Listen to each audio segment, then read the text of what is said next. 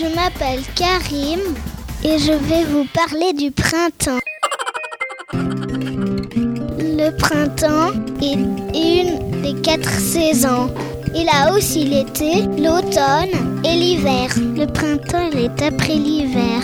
Il dure environ trois mois. Il commence le 21 mars et finit le 21 juin. Les prairies et les champs sont souvent recouverts de fleurs et d'herbes jeunes et neuves. Ce qui est bien pour les animaux et pour les promenades.